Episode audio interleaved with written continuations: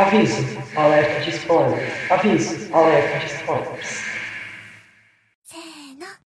Tá começando mais um Anivacilo Cast, o programa para você se sentir inteligente com a nossa burrice. Brand new.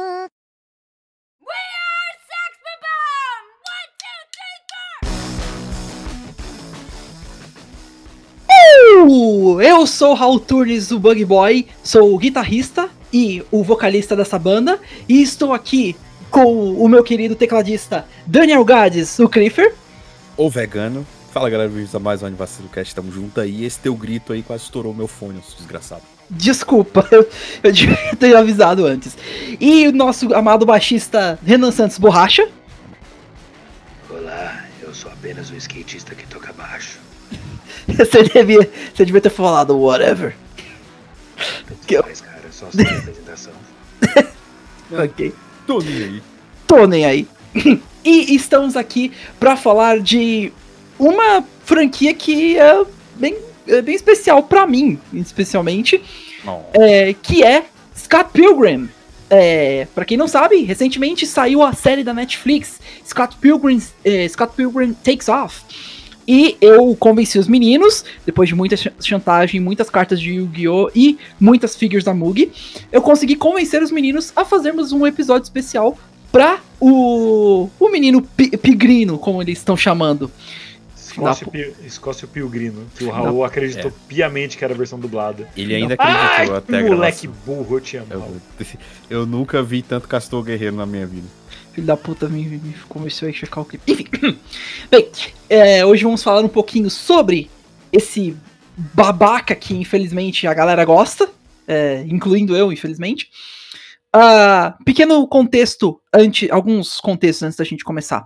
Primeiro, ah, os meninos só viram a série. Eu fui o único que foi atrás das outras coisas, que teve experiências com as outras mídias de Scott Pilgrim, que são as HQs, o filme e um pouquinho do jogo. Mas eu já chego lá que eu conto um pouquinho sobre essa questão do E é, jogo. bom, e é bom citar também que aqui a gente tem a honra de o cara, né, abrir um horário na, na agenda dele, lá ele, da gente ter conseguido trazer o maior especialista de Scott Pilgrim de São Paulo. Então, assim, é, é- aqui a gente tem pessoa especial aqui, a gente também é cultura aqui. Inclusive, o Raul parece um Michael Cera. Eu não pareço o Michael Cera, mas ok. É, Você segundo, chama ele de Sarah. Segundo o, esse episódio vai ter spoilers pra série, porque existem várias coisas importantes que tem que comentar sobre a história de Scott Pilgrim e sobre os personagens em si, porque há muitas mudanças entre as mídias. Então, se você não viu a série, não viu o filme, não viu a HQ, não leu a HQ, se você quiser pular esse episódio por enquanto, até você fazer isso, fique à vontade, faz todo sentido e eu entendo. Mas pra quem não, Pra quem já tá ciente de tudo isso ou não liga, vem com a gente e vamos começar. Eu posso fazer um comentário? Fica à vontade. Sonic the Hedgehog! Vamos lá. Ah, começando do início, Scott Pilgrim foi criado por um Brian Lee O'Malley. Ele era um escritor. Ele começou inicialmente como um autor de quadrinhos pra é, revista de quadrinhos. é, deixa eu pegar o nome certinho aqui. Era Oni. Perdão, já adiante. Eu, eu provavelmente vou errar algumas coisas. Oni. É. Unipress?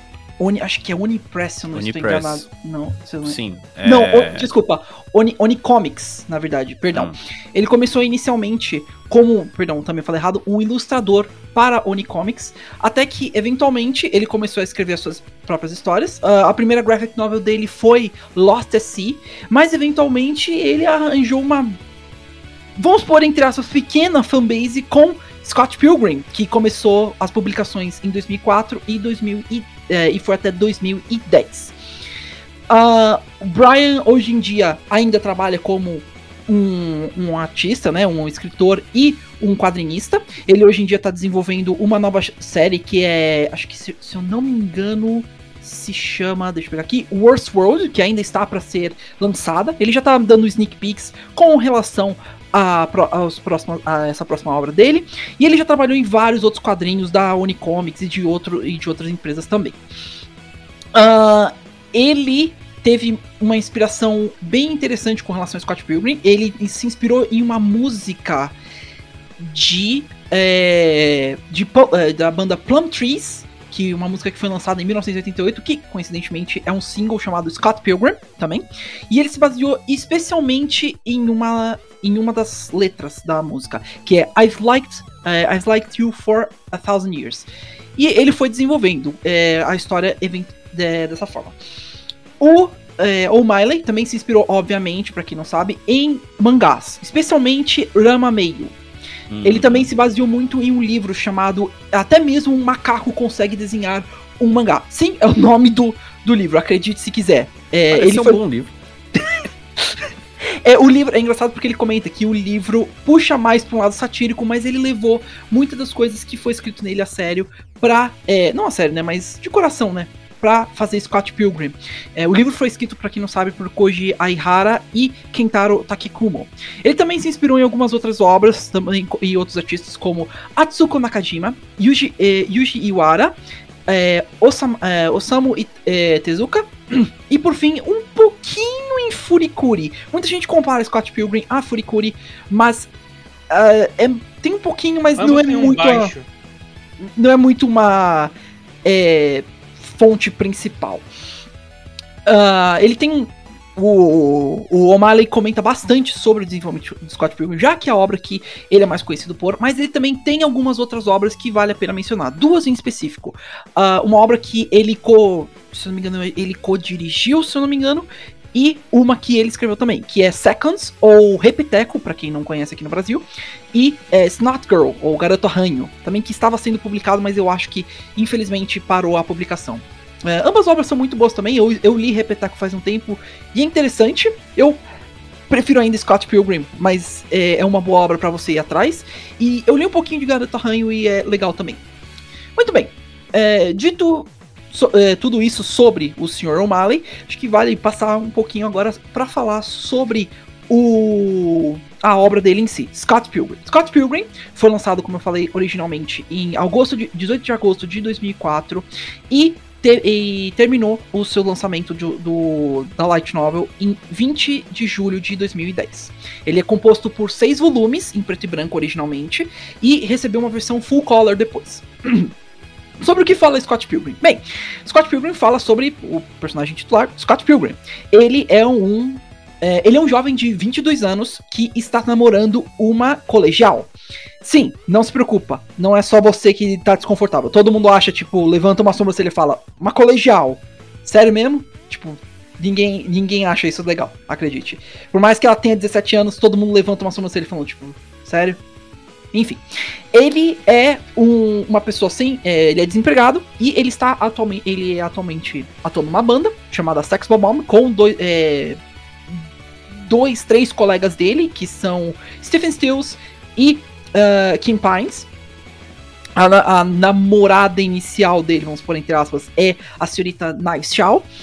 E tudo corre bem na vi- perfeita vidinha de Scott Pilgrim. Até que eventualmente ele se depara com uma garota em seus sonhos, meio esquisita, de cabelo colorido e óculos, que nem de protagonista de anime também, e principalmente também é, patins. Ele inicialmente leva isso como algo estranho e começa a ficar pensando e pensando e pensando e pensando pensando nessa menina, até que eventualmente ele se depara com ela na vida real. Ele descobre que ela se chama Ramona Flowers. Ah, ele, ele começa a ficar louco por ela e vai atrás e eventualmente, por uma coincidência maluca, ele consegue. Coincidência entre aspas que ele causou, graças, graças ao emprego da Ramona, que ela é uma entregadora. É, ele é, acaba se deparando com ela e pede pra sair com ela. Sim, enquanto namora outra menina. Relaxa, ele é um babaca por completo. Não é só você que tá pensando isso. O... Mas eles não namoram de, tipo, ter um relacionamento mesmo. É- a menina acha que namora e ele tá tipo, ah, a gente deu as mãos uma vez. Pelo menos Pera, você tá série, falando. Você série. tá falando a Knives ou a Ramona? A Knives, a Knives. Não, ah, tá. que, tipo, Ah, Ele tá namorando as meninas, mas só que, tipo, eles não estão namorando. Ela acha que eles É. estão, mas eles É. só, tipo, deram as mãos. É, o Scott inicialmente fala que eles estão, mas ela não. É mais tipo. É uma, um amor de um lado mesmo. A Knives tá mais apaixonada que o Scott. Ele, ele Isso. diz, tipo, we're kinda dating. She, she's not my girlfriend, she's kind my girlfriend. É, exato. Mas É, é, só um lance. e- e depois de, de é, começar o relacionamento com a Namo- Ramona e ter um certo zui já trazendo isso à tona, ah, durante uma apresentação do show, do, uma apresentação da banda do Scott, ele é, ele é atacado por um cara estranho chamado Matthew Patel. E aí ele ele diz a seguinte frase: se você quiser namorar a Ramona, você vai ter que derrotar todos os sete ex-namorados dela mal- malignos. Ele consegue vencer o Matthew, mas então fica bem claro que pra conseguir namorar a Ramona, ele vai precisar ter um certo desenvolvimento como pessoa e passar por certos perrengues. A história é bem básica no início, mas ela envolve muita questão do desenvolvimento, especialmente da parte do Scott. Como vocês puderam ver, o Scott é um babaca. E ponto.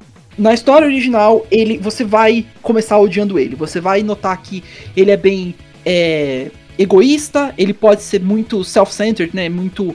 é, como posso dizer? É muito centrado em si mesmo e não pensa nos outros pra conseguir o que ele quer. A história se baseia muito no crescimento dele e na relação com a Ramona. E no próprio crescimento da Ramona, porque ela também tem a própria bagagem, bagagem dela. Ah, uma coisa que eu já vou comentar. Uma diferença enorme, e eu tô falando enorme, entre o quadrinho e a série que a gente vai falar daqui a pouco, é com relação ao desenvolvimento dos outros personagens ao redor. Os ex-namorados da Ramona são é, ainda. têm as suas personalidades e têm as suas características próprias, mas eles não são tão bem desenvolvidos quanto na série. É, eles são muito mais bem desenvolvidos na série do que na no quadrinho em si. Existem também alguns personagens que Ponto não. pra série. Uhum, um ponto já pra série. Ah, o, é, o quadrinho é muito focado no Scott e na Ramona, o que é um ponto interessante e positivo, porque o Scott consegue crescer mais, digamos assim. Ele aprende com os erros, ele começa a refletir e tem muito mais cenas calmas do- no quadrinho em si. Cenas em que tem muitos personagens só conversando e falando sobre a vida em si. O, o Gads comentou é, no- eu perdão, agora me falhou ah, na memória, mas eu não lembro se ele falou no episódio ou ah, fora dele. Mas ele comentou que a série é bem. é, falou um, um pouco pra ele, digamos, vamos pôr dessa forma. Como sendo uma série, tipo. Que ele conseguiu se relacionar um pouco. E faz sentido. É, isso é ainda melhor no quadrinho, na minha opinião, porque eles conversam bastante e falam muitas besteiras e um- é um diálogo bem é, cotidiano. E vale muito a pena de checar com relação a essa questão. É, o, o que eu tinha dito, porque uma das coisas que. Quando ele me perguntou o que eu tinha achado da série, uma das Uhum. coisas que me interessou na série foi. É, porque na série o Scott tá com 23 anos, né? Eu Sim. atualmente estou com 24. Então. E, e- e o que é falado, como é falado também, a dublagem também, a gente depois a gente vai falar mais, mas a dublagem fez um trabalho incrível. É, a linguagem, as coisas que são abordadas, a galera que tá lá, sei lá, eu me senti meio assim, eu consegui me, me envolver, é, é, me inspirar, me sentir representado lá. Porque assim, não é adolescente, porque a gente não é mais adolescente, né? Tá mais naquele jovem adulto, sabe? Então eu Exato. consegui me interessar bastante e consegui me identificar com o pessoal ali e me sentir próximo a eles, seja pela linguagem, seja pelos temas abordados. É, consegue misturar aquela vida de lutinha com uma vida de ui, cavalo, né? Então, coloca um pouco, né? Até porque ninguém mais é criança aqui, né? Isso. Então, eu consigo balancear bem, sabe? É, e não foi só você que pensou dessa forma. Depois do lançamento, Scott Eita. Pilgrim virou uma sensação. é, desculpa, se você quiser continuar, eu sinto que eu cortei você, Gads. Não, só falei, eita. Não, não, e não foi só você que pensou dessa forma, porque Scott Pilgrim foi uma sensação praticamente. Muitas, eh, milhares de pessoas ama- amaram a história e foi tão bem aclamada pelas pessoas que virou um filme. Scott Pilgrim se tornou um filme eh, dirigido, na verdade, não por Brian, Brian Lee O'Malley, mas por um senhor conhecido por, perdão, só um momentinho. Ah, Stan Edgar. Wright. não. O. Pera, pera o. O. O como é que é, Gads? Desculpa. Edgar Wright? É ele mesmo, o senhor Edgar Wright foi o diretor do filme. E ah, o filme foi estrelado por Michael Cera, E Mary Elizabeth fazendo os papéis, obviamente, de Scott e Ramona. E que, inclusive, curiosidade pa- que mais que todo mundo já deve saber, na série animada, agora de 2023, foram todos os atores que fizeram todos os papéis presentes no filme. é, e vo- voltaram pra reprisar os papéis durante a série, o que é muito legal de ouvir. Eu fiquei muito feliz de ouvir as vozes da, eh, da Mary e do Michael de volta com a Ramona e o Scott em si. É, Uma coisa engraçada. É que esse filme é de 2010, né? Esse filme Sim. aqui do live action, né? Isso. Eu vi as imagens da de uma certa menina de cabelo colorido curto e eu nunca entendia da onde era essa porra. Sei Uhum. lá, achei que era qualquer, sei lá, filme aleatório por aí. E hoje, né? Final de 2023 eu fui saber que aquela ali era o, a porra da live action do, do Scott Pilgrim. Exato, aquela era a Mona Flowers. Um pouco mais de contexto rapidi- rapidinho também no, no filme. Ah, ele foi lançado em, em 13 de agosto de 2010 nos cinemas.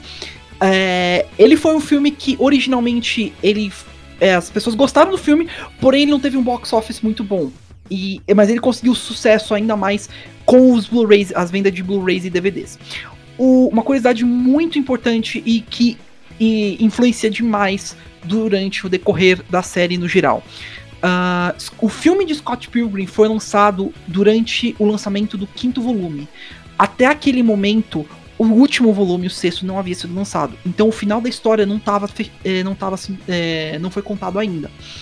Então o final foi escrito mais pelo Sr. Edgar Wright mesmo do que pelo próprio Brian. Inclusive é dito geralmente, se eu não me engano até pelo próprio Brian, que aquele é mais o final de acordo com o Edgar e não com o o o Brian. O diretor fez seu próprio final, né? É praticamente isso. É, vale a pena dizer também. O filme é ótimo, ele adapta de forma bem divertida os quadrinhos, mas. Porém, contudo, todavia, deixa, é, como isso é, a partir desse ponto é importante eu deixar claro. É, se você estivesse perguntando qual é a melhor forma de ver Scott Pilgrim ou experienciar, eu já vou responder essa pergunta com a seguinte frase: não tem.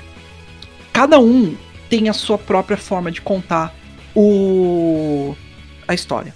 O quadrinho conta de uma forma, o filme, por mais que pegue bastante coisas do quadrinho, é um filme de uma hora e 50 minutos. Ele não tem tempo para resumir seis livros. Seis livros que têm desenvolvimento e que precisam de certas cenas. Então ele corta muitas coisas.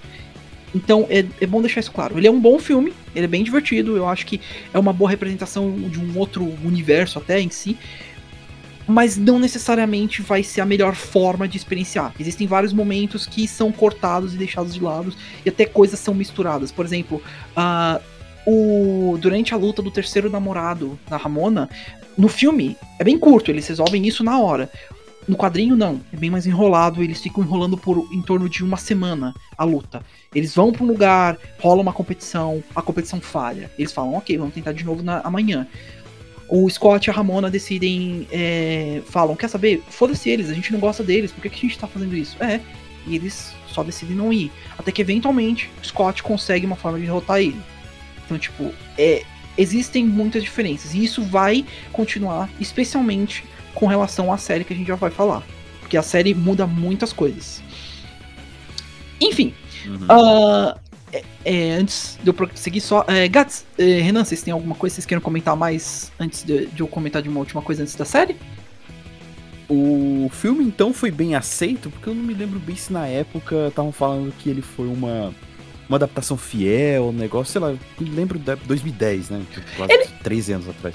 Ele é considerado uma das melhores adaptações em, em relação a quadrinhos, principalmente. É, por mais que ele, ele tire algumas coisas, como eu expliquei, ele ainda é uma ótima adaptação, de acordo com as pessoas. É bem feito é- e é fiel ao, ao livro em si. Ele só muda algumas coisas por conta do runtime em si, então tem que ser cortado certas cenas pra fluir melhor durante, pelo decorrer do filme. Ele é um pouquinho mais rushado, na minha opinião, mas ele ainda é um ótimo filme. As pessoas gostam dele sim. Eu tenho, inclusive, um colega no Entendi. trabalho que ele, ele prefere o filme aos quadrinhos, inclusive. É bem engraçado até isso.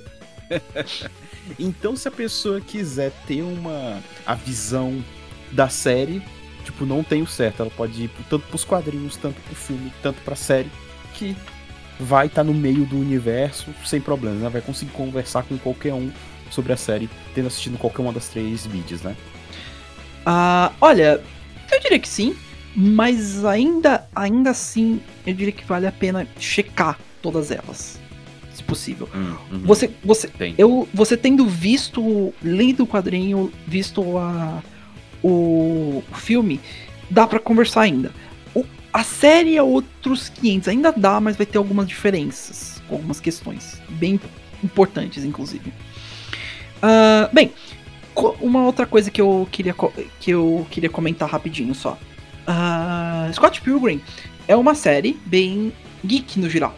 É uma quando vocês forem ler ou ver o filme, alguma coisa assim, vocês vão notar que eles se usam muito de referências de animes, especialmente jogos. É, Scott é um, é um personagem bem nerd, inclusive a piada que o Renan usou na- no começo é, é uma piada que acontece nos quadrinhos, nos quadrinhos, jogos e filmes que o Scott faz, porque ele é bem nerd no geral. E vocês devem estar pensando, ué, é um filme, uma série, será que não poderia rolar um jogo? E sim, houve um jogo de Scott Pilgrim. Ele foi lançado em ah, 2020. Não, 2020, caramba, nossa, desculpa. 2010, agosto, 25 de agosto de 2010 para Xbox Live e 10 de agosto de 2010 para a PlayStation Network. Ele saiu originalmente então para PS3 e Xbox 360 e ele é um beat'em up que reconta a história dos quadrinhos. Reconta até que fielmente também.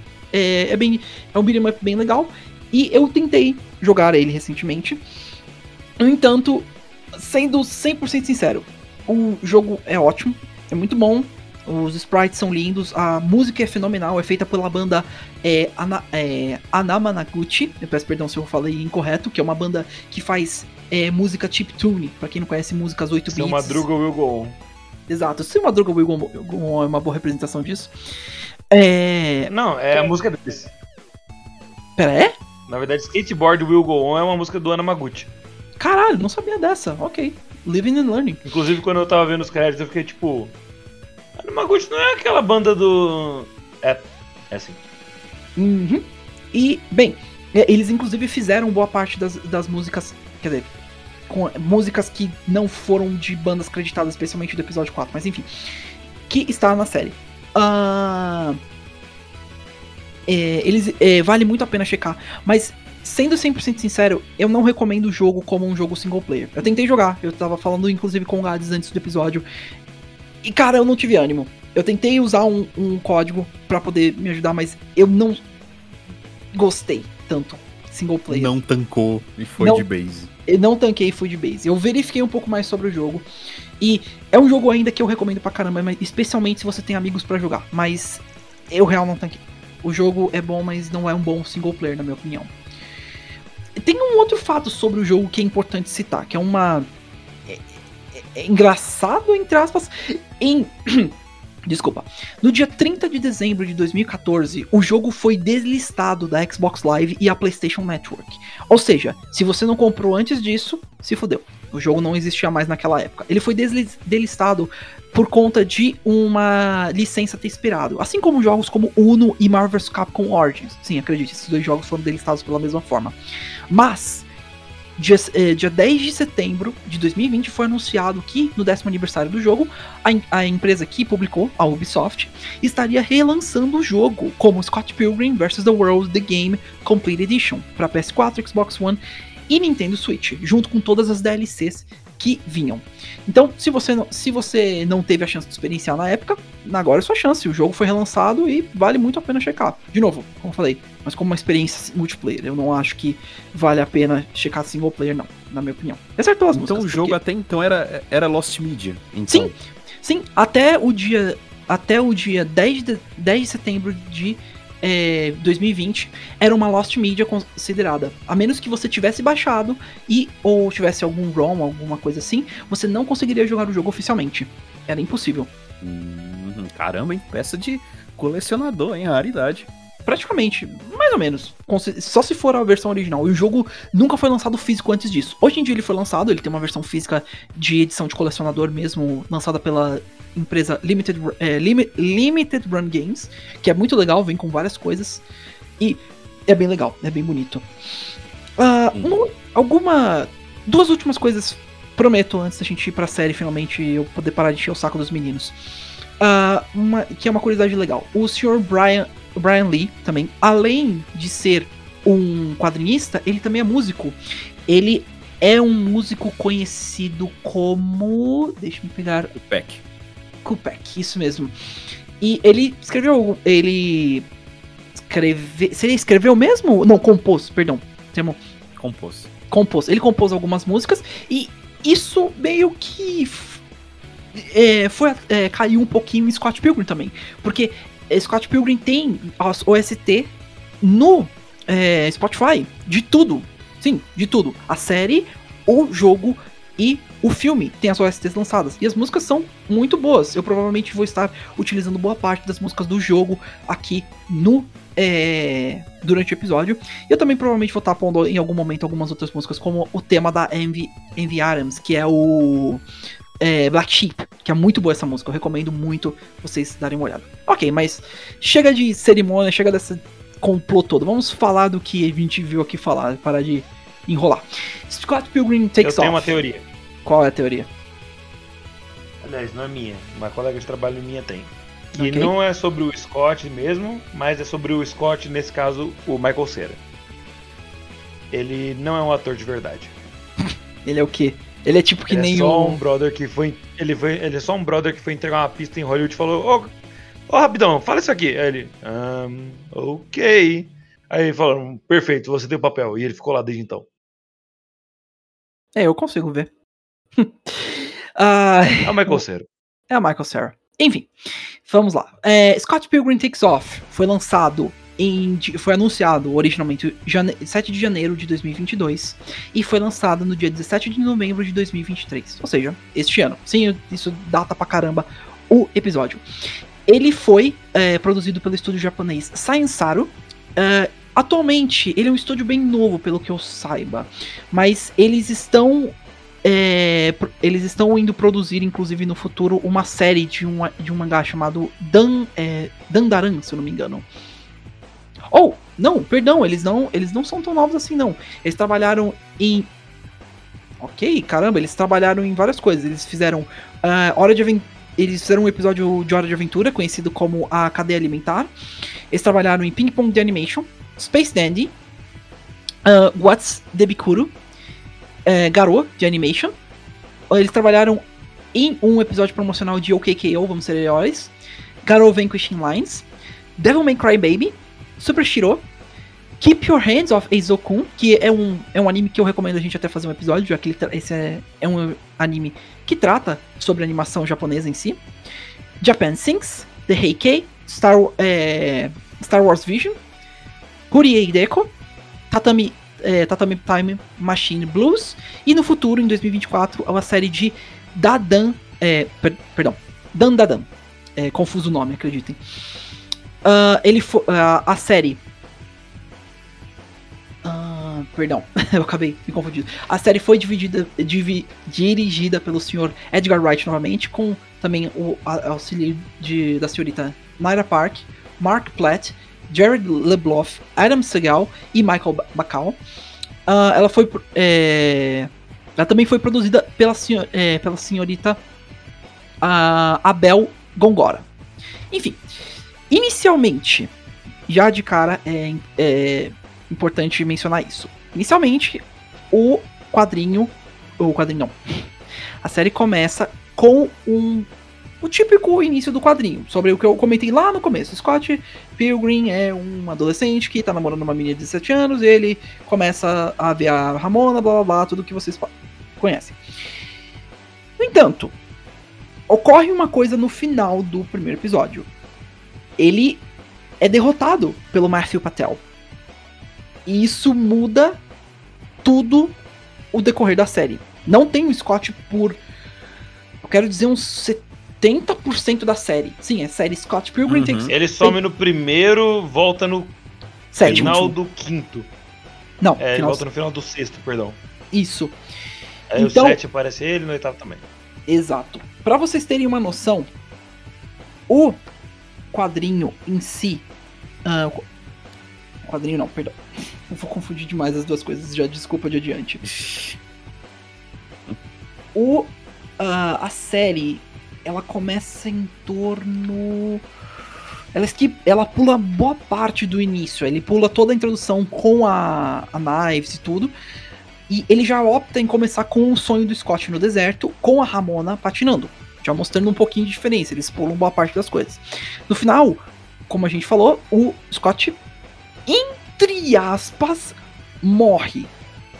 Ele é dado como Vira morto. Bitcoin. Tanto que, no final, é, é, geralmente Scott Pilgrim é bem conhecido pelos gráficos em relação a, tipo, serem exagerados, mostrando, tipo, um KO, a lá, jogos de luta mesmo. Que nem Street Fighter. O narrador em si fala KO, tipo, nem ele tá entendendo o que tá acontecendo. Não é assim que a história deve ser. Então tem alguma coisa errada ali. Depois disso, a partir do episódio 2, a gente começa a seguir a Ramona. A Ramona começa a estranhar e nota que não der certo, tem alguma coisa errada, o Scott não deveria ter perdido. Ela começa a investigar um pouco mais sobre essa situação toda, depois do funeral do Scott, que inclusive é muito bom porque no caixão só tem as moedinhas. Pra quem não sabe, nesse mundo, quando alguém morre, eles viram moedas, tipo, como se fosse pontos mesmo num jogo, e aí só tem as moedinhas dele. É muito bom. Ah, e ela começa a investigar. E ela descobre, vendo a filmagem do clube onde eles estavam, que o Scott não morreu. Na verdade, ele foi puxado por alguém para algum lugar. Ele sumiu. Então, é, é, calha a nossa querida Ramona Flores, como o Renan batizou ela, a descobrir o que está acontecendo. Por que, que o Scott sumiu, quem é o culpado, e será que o- os ex-namorados dela têm algo a ver com isso? E ao mesmo tempo que ela tá indo atrás disso tudo, várias outras histórias estão acontecendo. É, tanto com personagens bonzinhos quanto malvados. É, já para dar um resumo, um personagem muito importante, o Sr. Gideon. É, é, Gideon. Caramba, por que eu esqueci o nome do Gideon? É, Gideon Graves. Ele é o líder, basicamente, da trupe. Ele é o líder dos sete ex-namorados do mal. E o Matthew, ele basicamente vira e fala: pô, por que, que você é o chefe? Por que, que eu não posso ser o chefe? E eles têm uma briga e o Matthew ganha. Ele toma a liderança do, sete, do grupo dos sete ex-namorados do mal. É, isso já é um grande diferencial, especialmente já no começo, porque uma coisa que era interessante em tudo no geral, nos quadrinhos, no, no filme, em tudo, o Gideon sempre foi uma figura bem ilusiva, vamos por assim. Ele sempre era mencionado o nome. Gideon, é, ai, Ramona, seu gatinho, qual é o nome dele? Gideon. Ah, o. Qual é o nome daquele produtor? É o G-Man. Hum, G-Man, que interessante. Ele não. No quadrinho ele não é mostrado até o último. O, o último livro em si. E no filme, ele demora até as últimas cenas pra ser mostrado em si. Ele é uma figura bem ilusiva em si, como se fosse mesmo um chefe final, só sendo demonstrado por nome, Pra mostrar o poder, assim, vamos por dessa forma, o quão intimidante ele é. De cara ele não é muito intimidador em si, né, mas ele faz coisas muito ruins e ele é sempre um personagem que eu, eu, eu fiquei até curioso de ver, porque já no começo, no primeiro episódio, ele já é mostrado bastante. E, pelo contrário, nesse ele é bem mais um, um comic relief, até. Porque ele acaba perdendo, ele perde tudo, ele perde os- o império dele, os ex-namorados e tudo. É interessante de ver. Uma mudança já drástica, além da, da parte do Scott morrer. Ah, e durante o decorrer do, da série em si, a gente vai ver ainda mais isso, especialmente com os, todos os ex-namorados. A a Ramona acaba passando por um. Vamos por assim, ela tem que correr atrás do prejuízo. O dano que ela causou, ela vai ter que entender que ela fez merda no passado e ela machucou pessoas. E quem sabe pedir desculpas seja o melhor caminho nesses casos. Especialmente se ela quer encontrar o Scott. E isso é um- já um grande diferencial. Todos os todos os ex-namorados, acho que com exceção de dois no final, não ganham desenvolvimento. E é muito bom isso, eu acho legal. Eles sempre tiveram personalidades bem interessantes e o designs bem legais. Ah, acho que só daqui a pouco já dá pra até comentar um pouco sobre cada um deles, só pra todo mundo ter uma noção, mas é, eu acho isso um aspecto muito legal, esse desenvolvimento que eles tiveram.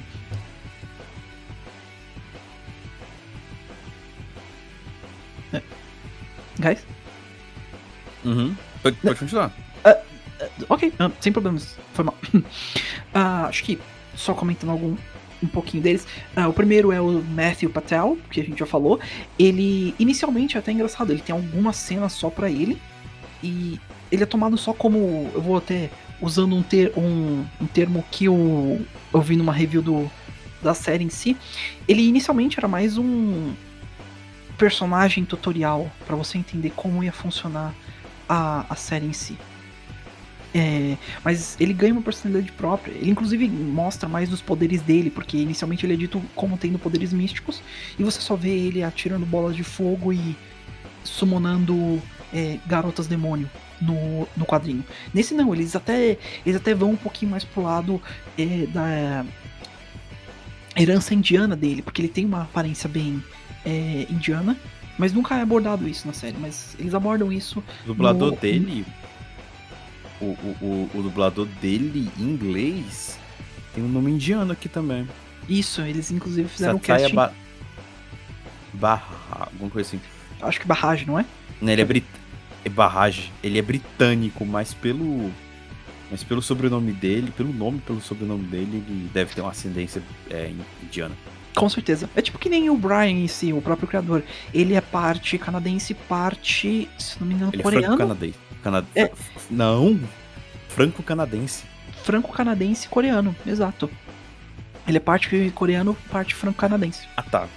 Coreano e franco-canadense. Assim, sim, sim. Exata, exatamente. Ah, em seguida, nós temos o, ato- o ator skatista Lucas Lee. Ele é bem é, exibido na série. Boa parte deles são, no caso, né? Mas ele é bem mais exibido com as. com a. o que ele faz no geral. E na série, ele é expandido muito mais. Ele é bem mais um ator é, maloqueiro, vamos por assim, que tá tentando consertar a carreira dele e que no final, infelizmente, não consegue, mas eu vou admitir, rendeu um dos meus episódios favoritos. Mas.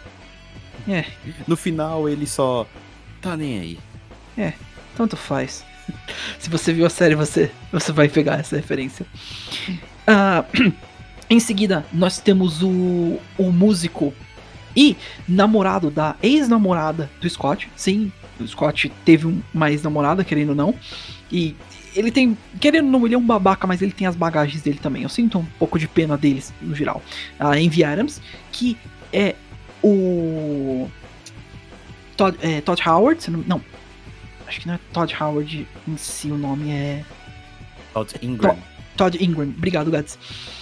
Ah, ele é. Ele é vegano e. Se você deve estar se perguntando, por que que. Por que, que veganos têm poderes? Sim. Sim. Continuando, moving on. Ah, na série, e é uma coisa interessante até. Eles, eles até correm atrás de uma. Nem um plotline em si, mas o, o Scott tem um amigo que ele mora com. É o, é, se chama Wallace. Ele se, é, ele se chama Wallace, ele é um personagem bem prevalente e bem gostado na série é, em si, na franquia. Ele, ele é gay. Ele, inclusive, é uma das coisas que eles mais comentam. Tipo, ah, esse é o meu, é o meu colega legal de, de quarto Wallace. Ele é gay. Então, tipo, é uma coisa. E eles expandem isso ainda mais ne- nessa série. O Todd acaba tendo uma quedinha pelo. Uma quedona, na verdade. Pelo. Tá porra. Pelo Wallace. E ele acaba até terminando com a Envy. Isso nunca foi abordado na série em si. O To- Inclusive era engraçado porque o... o Wallace tinha uma queda no. no Lucas. E não no. no Todd, mas é engraçado até. Olha aí, ó. De Mudança de plot. E, e foi engraçado quando o Todd é, começou a ir, por, ir, por, ir pro trailer. Ui, cavalo. É, eles foram. Não, vamos usar, vamos usar os termos. Eles, eles foram ensaiar falas. É, quando eles foram encerrar errado. as falas no trailer. Isso. E. e do trailer, e por algum motivo o trailer tava balançando, mas enfim, detalhes. Cenas de é, ação. Eles dizem, mas saiu faíscas, mas saiu faíscas. Sim. Então foi muito doido essa, essa aproximação do Todd com o Wallace. Foi Eles colocaram bastante desenvolvimento nisso, né? Bastante desenvolvimento no trailer. Exato. Ah, além disso, é, ele, ele acaba. É engraçado porque no filme e na, na no quadrinho ele perde pro Scott, óbvio, claro, né? Mas é, ele perde da, de uma seguinte maneira: o, o, o Scott acaba conseguindo fazer com que. Quer dizer, muda bastante na verdade, mas de uma forma ou outra, o Todd acaba consumindo é, um produto não vegano. E aí, na, em ambos os casos, ele é abordado pela polícia vegana. Sim, acredite, existe uma polícia vegana. E eles tiram os poderes do, dele e o Scott ganha. É isso. é dessa forma. E no, Pois é, né? Na série. E na série ele só fala, ah, eu não sou mais vegano. É, ele só não, ele não é mais vegano e ele decide ficar gordo um pouco. E, e no final ele ainda tá perseguindo o Wallace. Ah, em seguida, a quarta, a quarta namorada, sim, a Ramona teve uma namorada uma época, seria a é, Roxy, Roxy Richer. Roxy Richer. Ela é uma ninja, não é muito estabelecido sobre o passado dela em si. No, é, é mostrado que ela teve um relacionamento durante a época de faculdade da Ramona. Só que aí ela foi deixada de lado, porque a Ramona só tomou ela como. Assim como ela falou no filme, ela tomou ela como uma fase só. Uma fase que ela só falou, né? Tá, tanto faz. E aí quebrou o coração. Isso já mostra um pouquinho como a Ramona era. Ela, ela era muito. É, fugia do relacionamento em si. Ela fugia do amor, vamos por dessa forma. E na. No, nos quadrinhos, ela. Ela é derrotada, obviamente, e o, inclusive num confronto entre o Scott, ela e o pai da Knives, que não aparece tanto no filme quanto no na série em si. O que é chato, porque ele é um, ele é um personagem muito legal, na verdade. Ele é muito, muito foda. É, na série em si, não. Por conta que o Scott não tá lá, não tem, tem briga, e ela acaba tendo um, um confronto com a Ramona. E é uma cena bem legal, é bem bonitinha. Ela, ela conseguindo consertar a relação com, com ela. E acabando, por fim, virando amigas em si. É bem legal, eu, eu gostei do desenvolvimento, foi um dos melhores até, inclusive. Todos, todos os ex-namorados têm um desenvolvimento, como eu como comentei. Ahn, antes, penultimamente, tem o quinto e o sexto. Sim, os dois estão juntos porque eles são irmãos. São o Ken e o. Gêmeos. São gêmeos, isso. São Ken, Ken Kaio Kata, Katayanagi. Katayanagi, isso. Que são estudantes de é, robóticas que a, eh, que a Ramona namorou durante a época de faculdade. Ela inicialmente namorou é, o seu amigo Kyle, só que por trás dele namorou o Ken. E ela ficou fazendo isso até que eventualmente eles descobriram e ela decidiu só encerrar o namoro com os dois. Ah, é engraçado porque nos quadrinhos eles têm uma certa, um certo momento em que eles capturam a, a Kim e o Scott, é um momento em que o Scott tá meio down, porque ele teve um- uma briga com a, com a Ramona.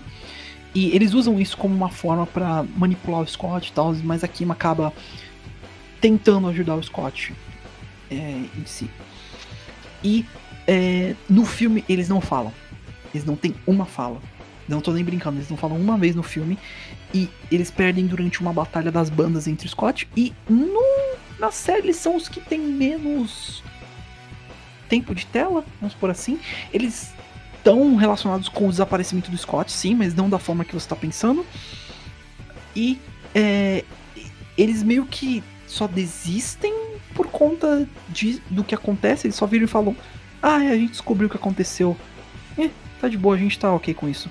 E eles também tem um robozinho que originalmente nem tava no filme e, na, e no quadrinho ele é só destruído durante uma festa da Julie que é uma outra personagem que é bem presente na, na série também, eu já até comento. É... Porém, ele ganha muito mais personalidade e tempo de tela também aqui. O que é legal, eu gostei dele. Ele, ele é bonitinho. É o robô. É o robô 01, que eles chamam, né? O robô É, eu 01. achava que aquele robô ia ser só um alívio cômico aí no meio da, da, da série. Pelo contrário, ele foi uma parte integral durante o rolê todo. E por fim, como eu comentei antes já no, no começo do, do- da história toda, temos o Big Boss, o Big, Big Bad, né? O Gideon Graves. ah, ele sempre, como eu expliquei, foi o mais imponente dos namorados. Ele é. Ele tem basicamente um império para ele. Ele é dono de uma empresa. Ele é dono de uma gravadora que, inclusive, a Sex Bomb, que é a banda do Scott, estava querendo correr atrás. Mas que aí, depois que o Scott descobre quem, quem é o G-Man, ele só fala: Não, um pau no teu cu. Eu não quero rela- relação contigo. E eles lutam. E ele tem um baita de um plot com relação a Ramona. é Muito fucked up as coisas que acontecem. E o, na série, como eu expliquei, ele acaba decaindo. Ele não é mais o, o Gideon Graves. Não, ele agora é o Gordon Goose.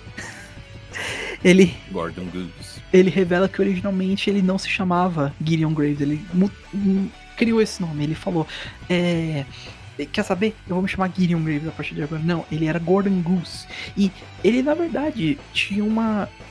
Nem uma relação, ele tinha um link com. Tava ligado com uma outra personagem que também originalmente era só uma babaca. Ainda uma babaca do caramba na série, mas. Que era bem mais uma personagem de fundo que era uma babaca, que é a Julie Powers. Nos quadrinhos ela era só mais uma chata que fazia umas festas durante é, acontecimentos em Toronto. Ela era bem exibida e só buscava fama, sabe? Típica Mean Girl, vamos por assim, garota malvada. No filme, é, mesma coisa.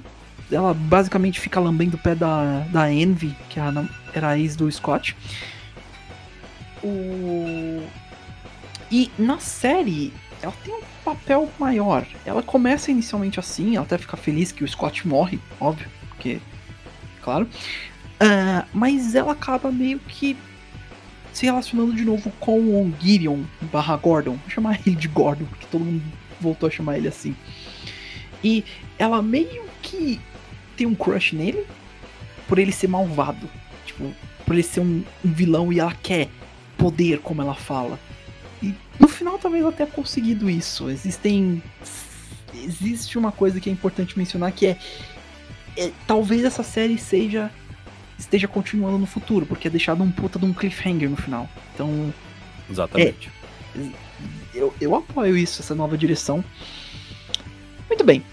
Ah, sendo esses, esses alguns dos personagens que a gente encontra na história, o que que aconteceu com o Scott então, no final? Bem, ah, a menos que mi- mi- eh, os meninos queiram comentar mais alguma coisa antes da gente falar sobre isso. Hum... Bem, sobre o andamento da série, é, acho que foi, é, foi interessante. Lembrando uma opinião de uma pessoa que nunca tinha visto nada sobre a série, não conhecia o universo. É, eu gostei como, co- como apresentação. Uhum. É, até tinha dúvida. Eu e o Renan, a gente teve essa dúvida se a, se a gente precisasse acompanhar ou reler algumas coisas antes Uhum. para poder entender a série, mas não. É, como foi explicado, é, cada um vai te mostrar uma visão diferente do que Isso. é a série. Mas se você quiser começar pela série, tudo bem. Além Sim. de do mais, que teve esse cliffhanger. Então, a gente espera que vai continuar, vai ter uma segunda parte aí do, do Scott aí dessa série. Duas coisas só é, que eu queria comentar também. É, eu queria pedir desculpa pra vocês dois, na verdade, porque inicialmente eu meio que me enganei feio. Eu achei que a história. que a. que a série seria só um retelling básico do, da história, mas não, eu fui pego de calças arriadas. Eles, eles quiseram contar algo diferente. Me surpreendeu, eu fiquei muito feliz. Mas Ah, tudo É, bem. A gente eu- passou por isso no, no remake de Higurashi também. A gente achou que ia Tipo- ser um remake da série por três episódios. Aí no quarto. Ué, o que, que tá acontecendo? Por que, que mudou tudo? eu tava vendo, eu lembro que até hoje eu tava vendo no, no metrô as o episódio, eu falei, ah, eles mostraram o Gideon bem, o Gideon bem cedo. que interessante. Aí deu o KO lá do Scott, eu falei, ok, então a gente vai começar com o Scott morrendo. Eu chuto que no próximo episódio ele vai voltar. Ele não volta durante sete episódios. Eu falei, ok, isso não é isso não vai ser um retelling, isso é uma coisa diferente. Agora eu me sinto mal. Tipo, fiquei meio mal, mas eu fico fez que ainda tenha dado pra entender. E o máximo que você perde são algumas referências que vão ter aqui e ali, ou você não. é, tem momentos que você vai falar, ah, legal, eu conheço esse personagem. Ou, ah, legal, eles finalmente estão mostrando essa pessoa. Por exemplo, é, o script que o Neil, o Young Neil, faz lá, entre aspas, do filme, da Uhum. vida do Scott, é, é para ser uma referência ao filme mesmo. Pra ser tipo, ah, é o filme do Scott Pilgrim. Então, é isso. Só, é, é, é isso é uma das grandes referências. Que inclusive eles até fazem piada, eles falam, tipo, o próprio Lucas tem um momento que ele lê o script e fala, "Hã, esse otário realmente achou que ele poderia fazer, tipo, que eu, que eu andasse de skate em uma.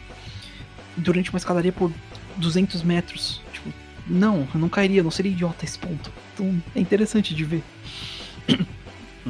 Ah, é, Renan, você quer comentar alguma coisa? Você está bem quieto durante o decorrer desse episódio.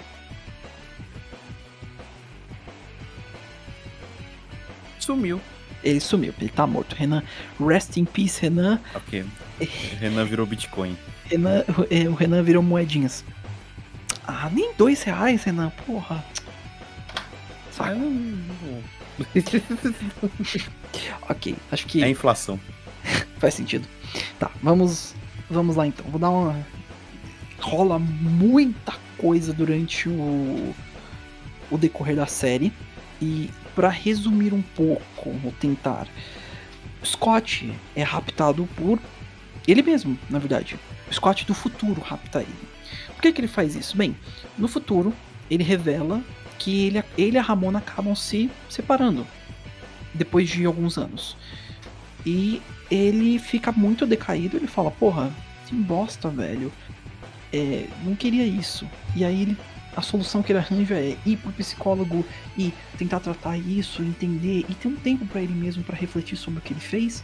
Não, ele decide que ele vai voltar no passado e raptar ele mesmo pra impedir que a Ramona é, e ele namorem.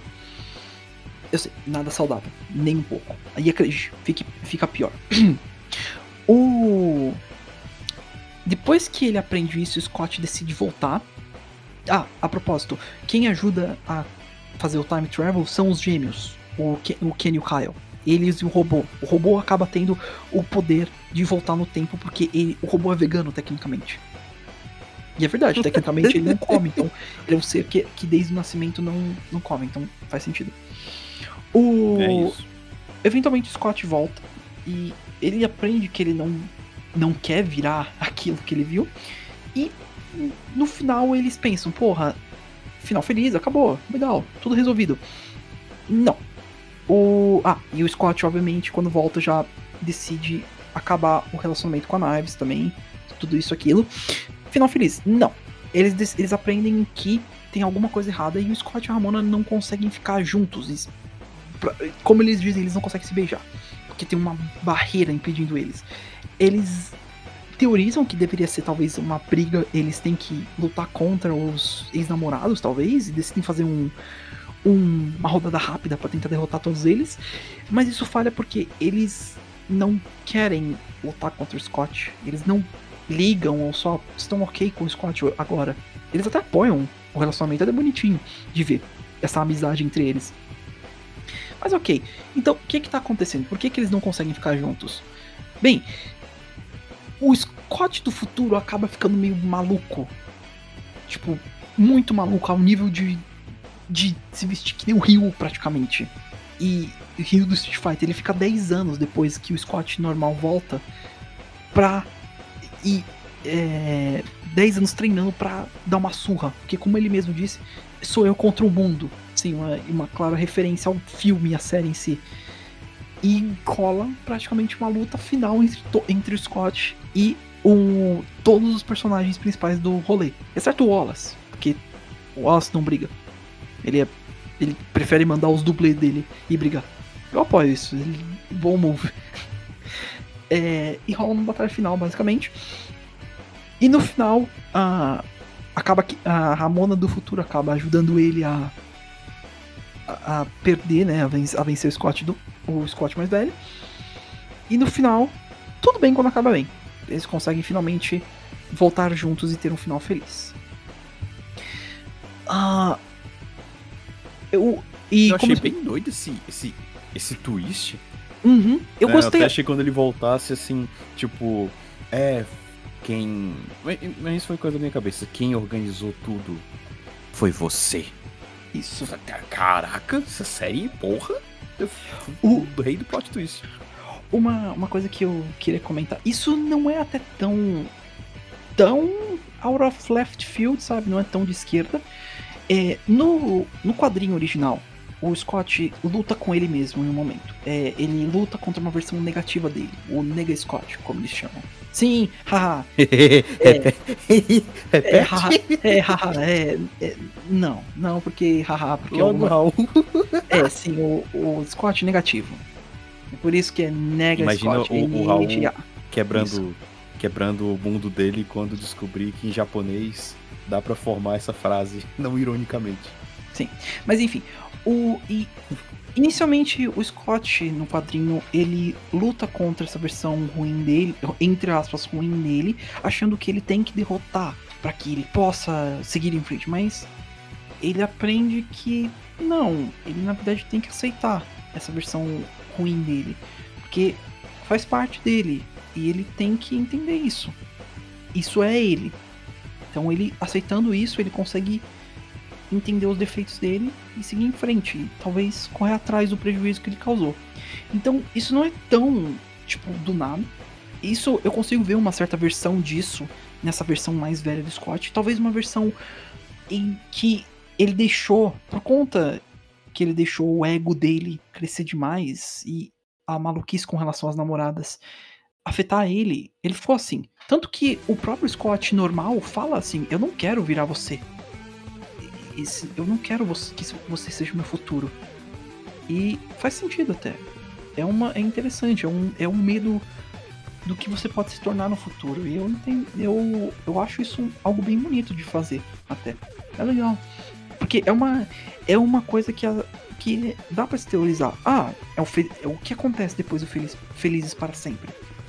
Bem, tá aí o que acontece. O Scott acaba ficando meio maluco, mas tem uma saída pra isso? Esse é o único final que pode ter essa história? Não. Existem outros finais. Então, o, provavelmente uma coisa que o Brian quis fazer é explorar isso. Ele disse que é interessante até. Isso volta um pouquinho para o próprio criador, o Sr. Brian. Ele disse que ele não gostaria de fazer apenas Scott Pilgrim, obviamente. Nem sempre. Até é, depois de certo ponto, você fica enjoado de, um- de um, uma obra, de um personagem. Faz sentido, muitos autores Muitas pessoas são assim. O, um exemplo, por exemplo, Harrison Ford, ele, acho que, se eu não me engano, ele está exausto de Star Wars. Ele não quer mais fazer.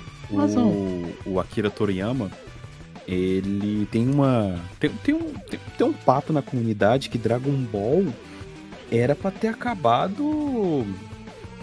Não sei, tipo, no, o Dragon Ball mesmo, sabe? Quem pilhou ele pra fazer, porque tava dando muita audiência, foi a produtora. Foi a Toei. Encheu o saco dele pra ele fazer o Z e mais, e tipo, ele já não tava mais querendo. Tipo, ele já tava cansado, ele já queria terminar por aí, mas beleza, saiu o Z. Aí o GT também foi outra forçação de barra. Exato. Então, é, é- é- ele já chegou num momento ali que ele, ele não odiava a obra, óbvio, né? É, mas assim, chegou uma hora que ele já, tipo, já, já tinha, tinha que acabar lá, pô, não, não tinha mais. E quando você força algo demais, acaba saindo uma história, né, não muito agradável. Exato. Então, é, tem casos aí dele, ele querendo. Acho que o Kishimoto também.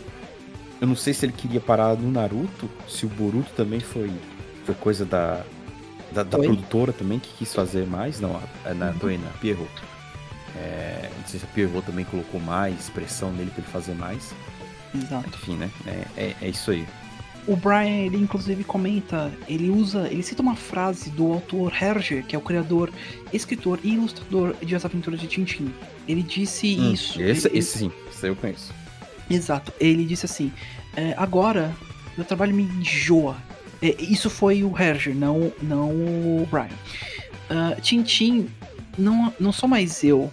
Ah, eu tenho que fazer um esforço horrível pra inventar as coisas. Se o Tintin continuar a Uhum. viver, vai ser por por uma respiração artificial que é, que eu tenho que que eu tenho que fazer o esforço exaustivo para continuar. Então é um é assim que ele descreveu, é- é, pelo menos ele citou isso. E não não necessariamente era isso com o Scott, porque Scott Pilgrim não virou um Call of Duty ou um um FIFA, um Pokémon da vida necessariamente que tem que fazer uma, uma nova versão a cada ano. Não é isso. Mas o Brian já quis dar uma parada na hora. Ele mesmo falou que ele não. Ele gostaria que terminasse daquele jeito que ele escreveu. E por enquanto, ponto. Ele disse até. é, assim. Talvez dentro de alguns anos eu volte a brincar um pouquinho com o Scott Pilgrim mais um pouco, mas. Por, é, e por mais que não tenha que ter mais Scott Pilgrim, ele concordou que poderia ser divertido voltar. E eu creio que seja isso até. Scott Pilgrim foi lançado como e terminado em 2010. Foi de 2004 a 2010. Se passaram já 10 a 13 anos. Até 14. Então, eu consigo ver isso como sendo talvez o Brian voltando um pouquinho, revendo Scott e querendo dar um twist e mudar um pouco a uma história que ele escreveu há um bom tempo e, sabe, retocar algumas coisas, mudar e talvez escrever, dar um novo twist para as coisas, talvez tentar aprimorar a escrita dele, assim como todo artista, músico, artistas, escritores. Quando você lê uma obra que já faz um bom tempo que você criou, você vai começar a notar aquelas falhas, você vai notar aquelas coisas estranhas, sabe? Você vai falar, hum, não gostei disso aqui, isso aqui não é, não ficou tão bom. Eu podia ter, eu podia ter melhorado nessa parte. Então, talvez isso seja ele de- dando uma nova vida a Scott Pilgrim, agora com um novo grupo de pessoas. Então, eu acho que pode ser isso até na minha opinião. Brian olhando para uma obra do passado e querendo mudar um pouco as coisas. Eu adoro isso. Eu gostei da série. Eu sei que tem muita gente criticando, é, não gostou tanto, falando: ah, não é Scott Pilgrim, é Ramona, Flowers e os ex-namorados. É, o foco é todo, todo nela. né? Eu, eu consigo ver, mas a galera meio que não reclamava da Ramona um pouco às vezes. Tem até uma música que foi es- escrita. É, não lembro por qual banda, mas tem uma, ma- teve uma música escrita que se chama Scott Pilgrim arruinou uma geração inteira de meninas. Então, talvez isso seja um jeito de dizer isso. Muita gente considerava Ramona uma, principalmente no filme, uma Manic, eh, Manic Pixie Girlfriend, que não passava praticamente de um troféu pro Scott no final. É, Manic, é, Manic Pixie Dream Girl, que é a namorada perfeita, vamos por assim. E, bem, talvez o Brian que tava querendo mudar isso. A Ramona tem mais papel. Já, não, já tinha nos quadrinhos, na verdade. Ela é bem escrita nos quadrinhos e tem um bom desenvolvimento. E ela continua assim na série. Ela é bem forte, ela é esperta, ela se vira. Ela tem problemas com relação ao passado e as. em relação a criar links com os outros, né? Com relações. Mas ela cresce e ela aprende com os erros também. Tanto ela quanto o Scott têm bagagem. E é por isso que eles se dão tão bem em si. Eles têm problemas, mas eles olham além dos problemas pra criar essa relação entre eles. Eu acho que a série E também muitos autores, eles não querem ser lembrados só por causa de um, uma, uma obra, né? Com É, certeza. sempre vai ter aquela obra máxima, mas também eles vão. Alguns levam mais de boa isso, outros, por exemplo, músicos não aguentam mais cantar a mesma música. É, Akira Toriyama, ele é óbvio, Dragon Ball, mas ele tem outros trabalhos também, Dr. Slump, que é até bem famosinho no Japão. É, é a. Arali, a Arali também, que é uma personagem que foi muito famosa por causa do Budokai Tenkaichi 3. É, ela é de Dr. Slump. É, o Kishimoto também deve ter outras obras. O, Chichi, o Tachikubo, que é o criador de Bleach também, ele tá começando outras obras. Então, alguns criadores ficam mais de boa de ser lembrados por obra tal. Outros já não, não gostam tanto. Por mais que Togashi tenha escrito Hunter x Hunter, ele também escreveu muitas outras coisas excelentes. Ele também foi o criador de Yu Hakusho, por exemplo, também. Então, ninguém quer ser um cavalo de um truque só, né? One trick pony, como eles dizem. Então, tá mais que certo. Talvez ele é um jeito de ele mudar. Como eu falei, ele te- é, o Brian tem outras, outras obras, como Seconds, Lost, Lost at Sea, It's Not Girl. E ele tá pra criar o. Ele tá pra trazer à tona o Worst World. Então, ele também tem, tem que abrir as asas e voar. Além da, da carreira de músico dele, que ele tem também. Então, ninguém quer, ninguém quer ser conhecido apenas por uma coisa. Mas, eu até diria que é legal ser conhecido por uma coisa que muita gente ama. Especialmente como Scott Pilgrim também. Mas ele também quer se expressar de outras formas. E eu acho que isso já demonstra, inclusive, isso. Uhum. Bem, ah, infelizmente houve um pequeno problema com a minha gravação e eu não sei mais enquanto quantos minutos a gente já tá de episódio. A gente tá com uma hora, mais ou menos. Uma hora. É. Então, como a gente já tá chegando aí nos finalmente, eu Uhum. queria falar um pouco sobre a dublagem, que eu vi a Ah, série sim. dublada Vocês dois viram a série dublada? Como é que, como é que foi? na Netflix. Bom, a dublagem, é, eu sempre falo que ela ou melhora o anime ou já enterra ele de vez. Foi o que aconteceu, eu tive assisti um anime que o anime já é ruim, a dublagem piorou ele. então assim, ou, ou ele melhora ou ele dá a pá de cal final no, no negócio. É como, é como Mas- o Icarus, ou ele, ou ele voa e se sobressai, ou ele voa perto demais do sol e cai feito um pedaço de bosta. Pois é. Mas nessa, nessa série, o, o ambiente já era bom. Do, a- o ambiente do que a, que a série passa já é bom e a dublagem ainda deu uma forma ainda mais próxima da gente. Então eles usam uma forma muito natural gírias aqui brasileiras, é, as referências, o Scott colocando, ah, eu pensei no Detetive Pikachu, mas pode ser isso também. E você já ouviu falar de Sonic? Então eles tinham. Eu nem eu sabia dessa informação, que o Sonic teve du- duas, duas versões, aí ele vai explicando lá. Uhum. É, a- a- as gírias também que eles colocaram, então ficou muito próximo da gente. E eu sei que tem muita gente que coloca muitas críticas em, em colocar certos tipos de referências. Isso deu uma treta enorme um tempo atrás com o Chainsaw Man. É, de, de certas coisas, mas quando é bem dirigido, é, é- dá certinho. Então eles colocaram essas gírias de uma forma muito natural da dublagem. O dublador do Scott Pilgrim é o Fábio Lucindo Sim, de nome. Eu acho que alguns não vão pegar quem é, mas basicamente ele é o dublador do Ash. Ele é, É, o dublador do Ichigo. É, era o dublador do Ash, é o dublador do. É, foi- a primeira voz do Ash. É o dublador do Shinji de Evangelion. É. É o dublador do Peixonauta. e do. E do Ichigo. É. Eu acho que ele fez muito bem o papel. Ficou muito legal. É, é, é, tem, tem tem certos dubladores que são sempre escalados, escalados para certos tipos de papéis. E o Fábio Lucindo consegue fazer muito bem essa voz de, de adolescente pré- pré- pré-adulto, mais ou menos assim, de adolescente, né? Porque ele fez a primeira voz do Ash, mas isso daí foi muito tempo atrás. Uma voz também que eu achei muito legal é de uma dubladora que eu não conhecia, que é a Fernanda Bulara, ela fez a Ramona Flores aí. e eu achei a voz da Ramona assim. Um pouco mais velha do que ela aparenta, mas foi de boa, deu pra, deu pra assistir normalmente. E eu achei, eu gostei demais da voz da Ramona. Eu já tenho uma queda por góticas de cabelo curto, mas enfim, a voz deixou melhor ainda. E uma curiosidade, a, a voz da Ramona na versão japonesa desse, desse desenho barra anime, porque. é, en- en- enfim, dá até pra discutir um pouco mais sobre isso, que deu até uma treta no Anime List. É a Fyros Ai. A gente já falou dela em outros, em outros animes, que é a dubladora que é a japonesa com ascendência egípcia.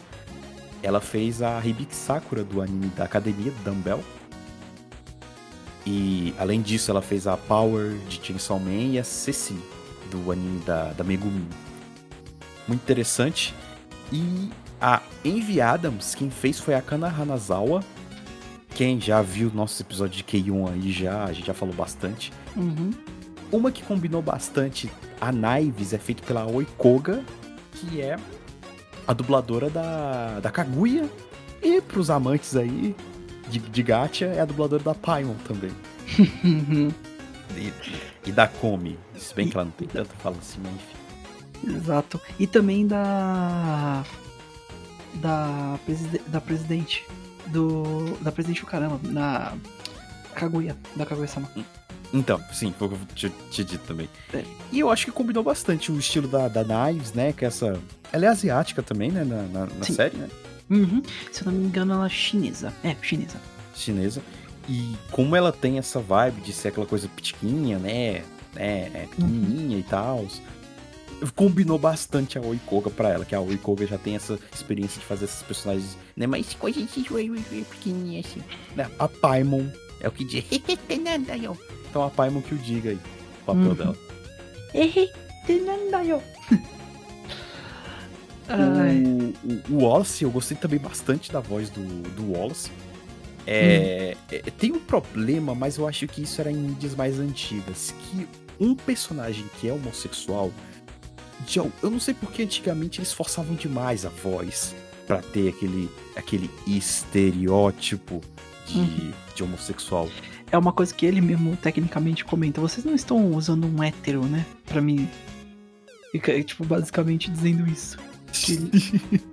Sim, né? No, no, no, no, no filme do filme, né? Exato. E aí eles, eles basicamente tiram o cara em segundos. Porque eles notam que ele não é bom fazer o Wallace. E quem fez foi o Ri- Rodrigo Andreato, não, não conheço muito do, do trabalho dele, mas ele fez o. O Jaden. Foi ele que fez o Jaden. O, e o Joey. Ele fez também o Gary. Oh, caramba. Ele fez o Gary em Pokémon Diamante Pérola. Foi a segunda voz. Uh, Beleza. faz sentido. E é o dublador do Brad de Kik Butovski. Então, é. É o Brad. eu conheço um pouco, já ouvi um pouco dele, então só não pegava pelo nome. Tá aí um, um episódio futuro Kik Butowski pra gente fazer. Butovski. Kik Butovski. Kik Butowski. Então, acho que eu- é isso que eu- os pontos que eu queria citar do- da dublagem. Novamente, muito, mas muito boa a dublagem. É, foi o tempero, assim, que melhorou ainda mais o, o universo. Foi boa a direção de dublagem também. que normalmente a gente não lembra dos diretores, né? Mas também parabenizar demais. E quando tiver, e o bom da Netflix, porque todos os episódios foram lançados no mesmo dia, 17 de novembro. Né? Já veio com dublagem, então já deu pra aproveitar tudo junto. Acho que também pra comentar rapidinho, tá, ah, o estúdio Sainsaru tá de parabéns. Eu já tô muito animado para as próximas obras deles e vou até eu até fiquei animado pra checar algumas das obras antigas, porque tá fenomenal a animação. Eu jurava que, eu- que era da Trigger. Se eu não tivesse pesquisado, eu não saberia. E é muito boa mesmo, tá excelente. Uhum. Tá de é, é, é, eu vi aqui a, a, a direção. A direção foi do próprio Rodrigo Andreato. Então, parabéns aí. A do direção foi braba. Foi Foi fenomenal. As lutas estão fenomenais. As, as, o ambiente tá muito bom. Os personagens estão muito bem representados e expressivos. Tá de parabéns. Parece que as páginas. Bem, os, o primeiro capítulo, né? Vamos por assim, do quadrinho. Parece que tá em movimento. E tá perfeito. E todo o universo novo tá fenomenal. O detalhe que eu, que eu ia comentar sobre anime barra animação japonesa barra animação americana, dessa treta, é. O filme, o primeiro, o live action, é um filme britano, nipo-canado estadunidense. Então tem essa salada aí, esse pessoal Exato. todo. Exato. A série da Netflix é um considerado web anime nipo-estadunidense. Isso. Ou seja, Avatar, por aí. Avatar. É. Avatar também, a lenda de Aang, é aquilo, é, é um tipo de, de animação que transita entre uma animação japonesa e uma animação americana, sabe? É feito esse, esse balaio de gato, tá aí, tá feito isso. Realmente Exato. é uma coisa que você não consegue definir se é americano ou se é japonês. Porque é realmente uma combinação dos dois. Uhum. Você coloca tudo ali, faz a argamassa, sai isso. Uhum. O Scott Pilgrim deu a mesma coisa. Tanto que essa salada inteira deu um problema porque ele, pelo que eu pude ver, ele estava no My Anime List, mas ele foi removido com o argumento dele não ser uma animação japonesa. E eu já, e pelo que eu fui vendo aqui pelos comentários na internet, tem críticas sobre isso, porque tem muita gente que queria que essa série tivesse uma anime list para poder ser comentada, é, é, poder ser escrita, é, comentada, avaliada, o pessoal conversar nos fóruns sobre. E deu essa treta porque ele não é considerado como uma animação japonesa. Que pra eles, o pessoal lá, os moderadores, eles consideraram como uma animação americana. E eu- acho que faz sentido. Tecnicamente, o Brian comentou disso com relação especialmente ao ao quadrinho. Muitos mangakas já viram e gostaram da inspiração que o Brian teve com relação a mangás em si. E só que eles viraram tipo, eles ainda assim pelo que parece, também não sentiram que é muito mangá. Eles gostaram, eles sentiram uma inspiração, especialmente com os movimentos e as cenas de ação. Mas, pelo que parece, não foi muito. Tanto que o próprio Brian se disse. Ele disse que, na opinião dele, ele gosta de usar o termo mangá, é, quadrinho influenciado por mangá. E eu concordo. Scott Pilgrim se tem. Não que não possa. Não que. Não estou dizendo isso já de diante, mas o fio Scott Pilgrim é muito americano. É muito americano barra canadense. É uma história muito com jeito americano. Se você for ler, você vai ver isso. É, histórias, de novo, não dizendo que, um, que uma pessoa que é, é japonesa não possa escrever, é claro, uma história que se passe no- nos Estados Unidos, assim por diante. Claro que não, jamais. Você faz se você quiser, e você tem suas, suas experiências e seu background. Mas Brian em si tem uma influência muito grande com relação ao Canadá em si. E ele é canadense. Então, tipo, você vê que o, o jeito que ele escreve, a, a arte em si, por mais que tenha traços de anime e feições, ainda puxa muita coisa americana em si. Um jeito meio é, cartoon em si. Vamos pôr dessa forma. O mais próximo que eu consigo dar pro, pra Scott Pilgrim como sendo pare- parecendo de um mangá, especialmente com relação a algo que me remete, é Painting Stocking. E Painting Stocking tem uma. É conhecido por ser talvez o anime menos anime que existe. Ele é extremamente cartoon. Você consegue ver a Painting Stocking rolando na Adult Swim do Cartoon Network, por exemplo. E eu posso dizer o mesmo para Scott Pilgrim. Tanto que, inclusive, é, houveram curtas. Houve um curta antes do filme que representava a história, uma história não contada no, no filme em si, que é o passado do Scott, que virou um curta que foi passado na Adult Swim em si. Então, por mais que Scott tenha uma, uma influência enorme, enorme com relação a, a mangás e assim por diante, ele não é um mangá. Ele é um quadrinho. Scott Pilgrim foi um quadrinho, é um quadrinho e ele tem influência enorme com relação à cultura japonesa, videogames e gosta muito de suas referências, mas ele não é um mangá, ele é um quadrinho. Uhum, uhum, tá aí, ó. Então, Então, e- e, e é normal ter essa confusão, né? Você olha, você não sabe direito, pô, isso é uma animação americana, japonesa, é realmente Uhum. é pra. Né? É a mistura dos dois que cria essa confusão na cabeça. Exato. E eu diria que Scott Pilgrim Takes Off não é um anime, ele é uma série mesmo. Uma série muito boa, uma animação ótima, mas não é um anime. Então esse não pode ser necessariamente um episódio sobre um anime aqui do cast. É um Uhum, episódio sobre uma, Animação americana. uma série barra filme barra quadrinho barra jogo. pois É. é.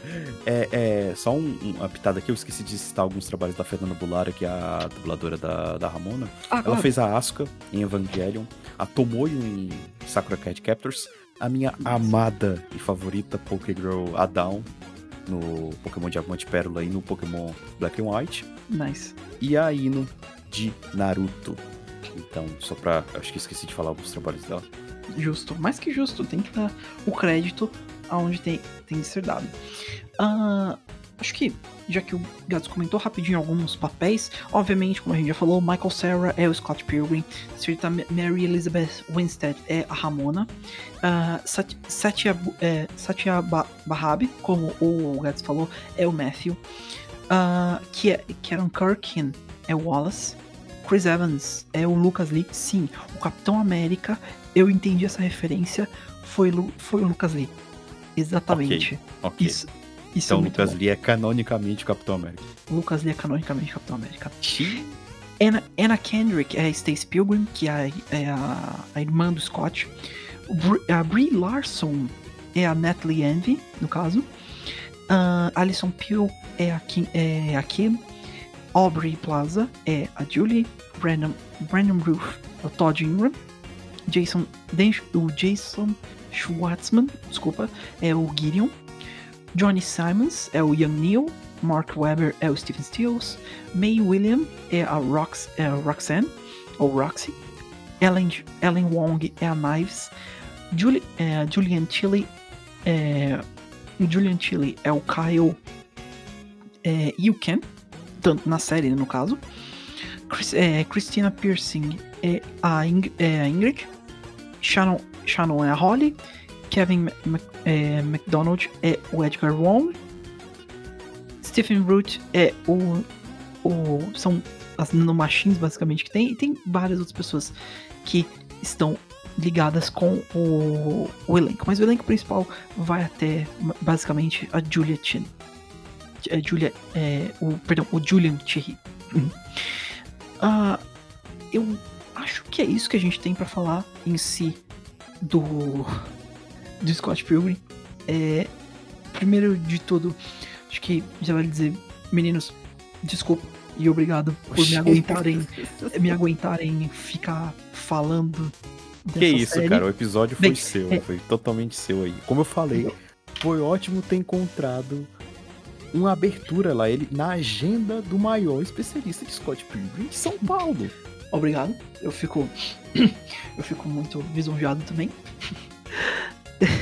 E, e Mas- coisa boa, a gente falou sobre algo atual, não é? Algo que tá aí É algo- meio do, do, do que, que até chamou, né? Eu vi um post esses dias aí de, de uma pessoa, tipo, que há jogos que são chamariz pra outras coisas da série. Por exemplo, Persona 5 foi o chamariz pro resto da série Persona. Exato. Talvez essa série aí foi o chamariz pra pro resto da série, pra conhecer o resto da série aí de, Sim. do, Scott. É, se isso vale pra vocês dois, se vocês quiserem, é, para vocês dois e pra todo mundo, se vocês quiserem ler Scott Pilgrim ou ver o filme, alguma coisa, tem várias mídias por aí. Ah, o filme está na Amazon, ah, os livros estão também na Amazon em si para comprar, tanto para Kindle quanto para físico. Eu tenho os livros físicos aqui. Se algum dia vocês quiserem emprestados, fiquem à vontade. Eu conheço alguns yo ho hos da vida pro filme também, tanto pro filme dublado quanto pro filme em inglês em si, e que é muito legal. É, eu, eu ainda digo sempre, eu acho que, na minha opinião, ao meu ver, o, o, o quadrinho é o, o Scott Pilgrim original, é o, é o que, se você quiser experimentar, dê uma lida, vale a pena. O mas eu sempre digo, na minha opinião, vale a pena checar o filme, é divertido. E a série agora, como um novo retelling para várias pessoas no mundo, vale totalmente a pena. Seja pela animação, seja pela história, pelas piadas, Scott Pilgrim vale a pena. É uma. definiu uma geração e eu diria que me definiu até como pessoa, meu estilo meio cartoon-esque das coisas que eu gosto. É bem estilizado, é bem interessante e é bem divertido. É. Acho que deu já.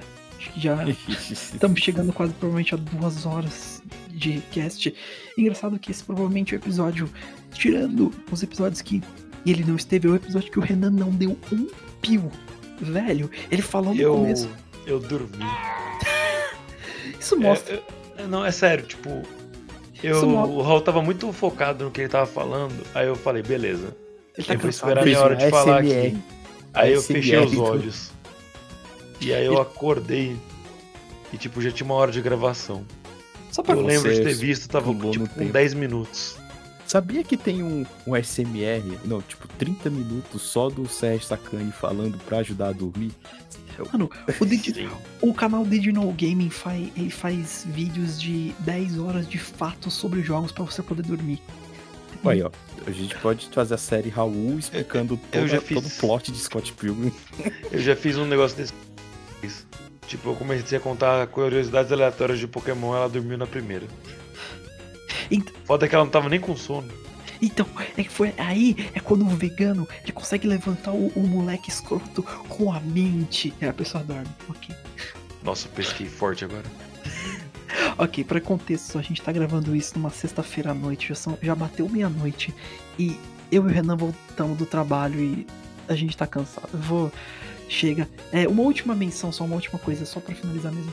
Também um shout-outs pro canal LS Mark, que ele fez uma review recente do sobre a série e eu usei é, durante a explicação, eu usei alguns termos que ele usou também com relação a, por exemplo, man, é, Manic Pixie Dream, ele que comentou sobre a Ramona ser chamada assim também. E eu é, eu quis comentar sobre isso porque eu achei interessante, porque querendo ou não é verdade, muita gente se inspirou nela e eu queria deixar aqui ah, o crédito com relação a ele também, porque ele, ele, ele que tinha comentado aí, achei melhor também mencionar essa questão. E algumas outras questões que eu comentei também, eu é, eu usei como base ele também. Só pra deixar aí. Eu vou deixar o, o link do canal dele, não que ele precise, mas só pra deixar na, descri- na descrição do cast. Mas ok, já que alguém vai querer o bis? Não, É, eu fui o Young Neo esse episódio. não, não, tá, tá ok. é, Nossa, não sabia que a gente era ruim nesse ponto. Eu fui.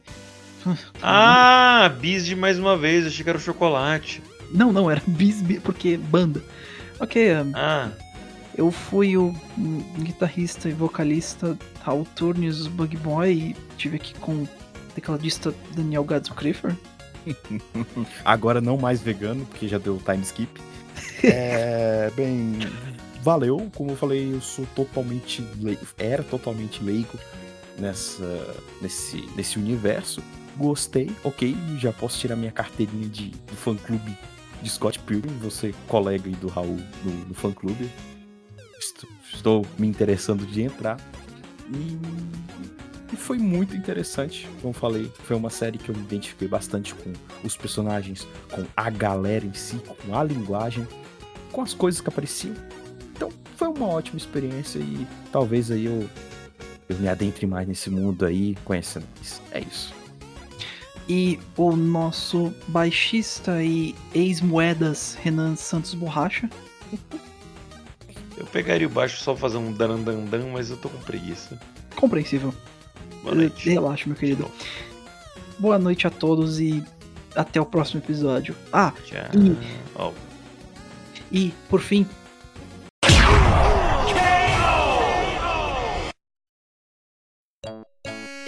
Este foi mais um Anivacilocast.